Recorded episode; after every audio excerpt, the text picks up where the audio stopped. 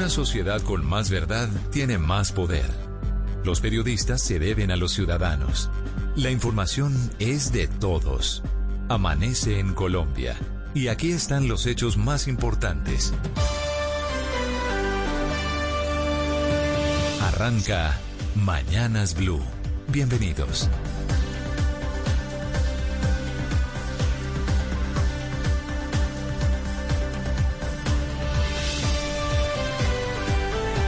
Las 5 de la mañana en punto. Bienvenidos. Aquí comienza Mañanas Blue con todas las noticias de Colombia y del mundo. También en bluradio.com y Blue App para quienes nos escuchan y leen desde cualquier parte del mundo en nuestras señales digitales. Hoy es lunes 15 de febrero y arrancamos el día con varias noticias. Estamos pendientes del paro camionero que comienza en varias carreteras del país en esta mañana. Tendremos plantones, caravanas y plan tortuga en ocho departamentos del país. Todos los detalles de las vías que estarán afectadas los encuentra ya en blurradio.com. Hoy también regresan a clases presenciales en alternancia los ocho primeros colegios públicos en Bogotá de 135 autorizados.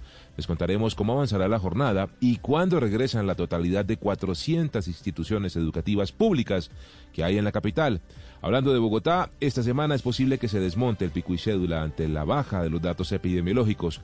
La ocupación de camas de cuidados intensivos para COVID aquí en Bogotá amanece al 64%, mientras que en el reporte de ayer del Ministerio de Salud se informaron de 180 fallecidos por coronavirus en 24 horas, una cifra que no veíamos desde el 15 de diciembre pasado, mientras que en enfermos diarios se reportaron 4.923 casos, datos que tampoco se presentaban desde julio del año pasado. Sobre pandemia también les hablaremos de las vacunas. Está todo listo para la llegada este jueves de las primeras 50 mil dosis confirmadas de Pfizer con las, que, con las cuales arrancará el Plan Nacional de Vacunación. Bogotá va a recibir 12.500 de ellas, Antioquia 6.500, Valle del Cauca 5.200, Barranquilla 2.550, Santander 2.388 dosis, por mencionar a las cinco primeras ciudades que tendrán más vacunas, las cuales serán puestas primero al personal de salud, mientras llegan las dosis de Sinovac y AstraZeneca también en próximos días. Hoy la Comisión de Paz del Senado va a sesionar desde Buenaventura, esto con la idea de escuchar a la comunidad, a los líderes locales, para escuchar sus quejas por la dura crisis que se vive de violencia y también económica allí en el puerto. Tenemos muchas más noticias, muchas más historias en este lunes 15 de febrero que comenzamos, como todos los días, con los titulares de Mañanas Blue. Estos son los titulares de las noticias más importantes en Mañanas Blue. Bogotá, Antioquia y Valle del Cauca son las regiones que más vacunas van a recibir contra el COVID-19 en el primer lote de Pfizer que llegará esta semana al país. El Plan Nacional de Vacunación se espera inicie este sábado. En el caso de Bogotá se destinarán 12.562 dosis y ya fueron seleccionados siete hospitales donde comenzarán a aplicar las vacunas. En Colombia, en las últimas horas se reportaron 4.923 casos nuevos de coronavirus y 180 muertos. Los casos activos bajaron a 47.400.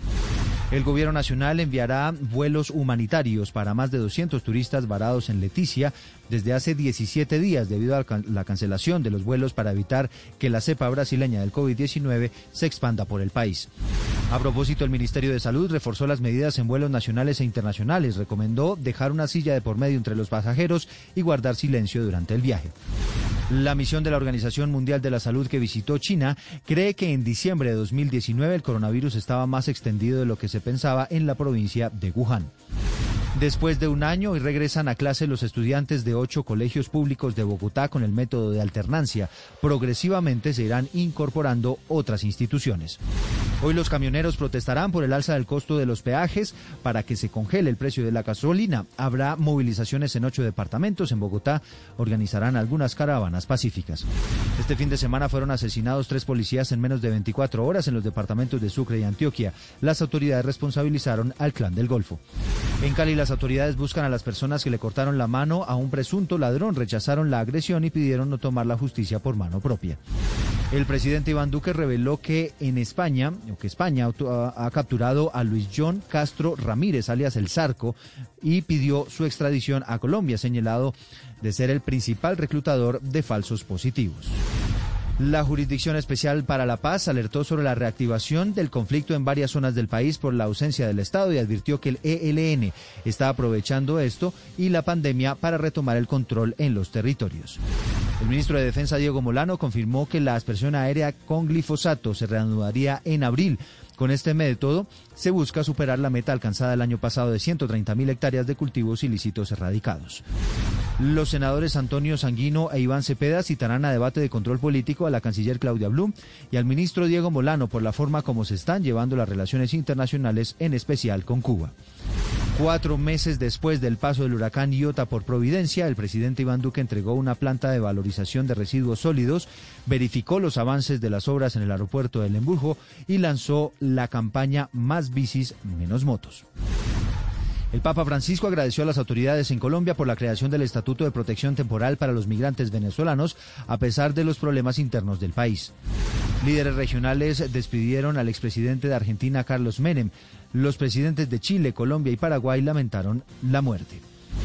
En Perú renunció la canciller Elizabeth Astete después de confirmar que se aplicó el año pasado la vacuna contra el coronavirus en el laboratorio chino de Sinopharm otros altos funcionarios también están involucrados en el escándalo. Un golazo del colombiano Luis Muriel le dio el triunfo un gol a cero al Atalanta contra el Cagliari en la vigésima segunda jornada de la Serie A de, Italia. En el partido entre el Everton y el Fulham, correspondiente a la jornada 24 de la Premier League, James Rodríguez tuvo que salir del juego por una lesión. El equipo del cucuteño fue derrotado dos goles a cero. Y el ciclista cundinamarqués Iván Sosa se coronó campeón del Tour de la Provence, logró el segundo título en esta carrera francesa para Colombia después de Nairo Quintana el año pasado. Son las 5 de la mañana y 7 minutos.